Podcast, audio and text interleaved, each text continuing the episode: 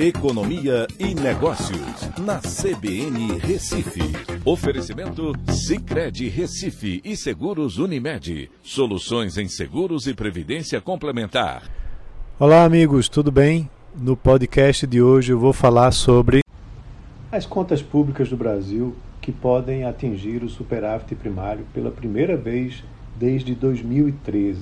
A combinação de resultados positivos nas contas do governo, no acumulado até junho, dividendos da Petrobras, privatização da Eletrobras e resultados de outras estatais, tudo isso junto deve ajudar a fechar as contas no azul em 2022.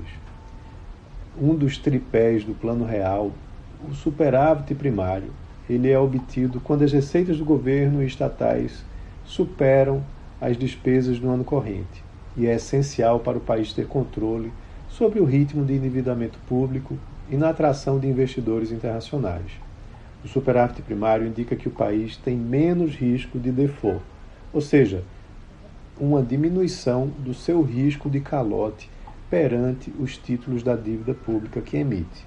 No passado, o Brasil teve uma situação muito positiva com o boom das commodities e se tornou inclusive credor da dívida externa.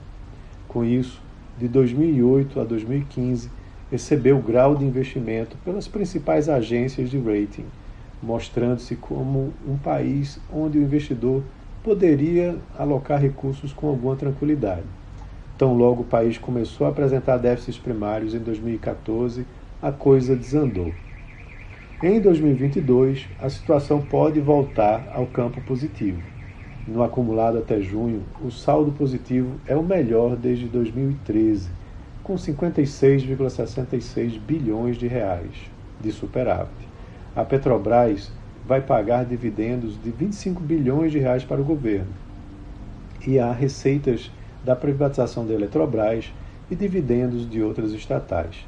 Com isso, o superávit primário, caso obtido, quebrará esse longo período de risco fiscal dos últimos oito anos e ajudará a diminuir ainda mais o risco de aumento do endividamento público, que por sua vez caiu pelo sétimo mês seguido, chegando a 78,2% do PIB no mês de maio, mesmo nível né, pré, é, da situação pré-pandemia.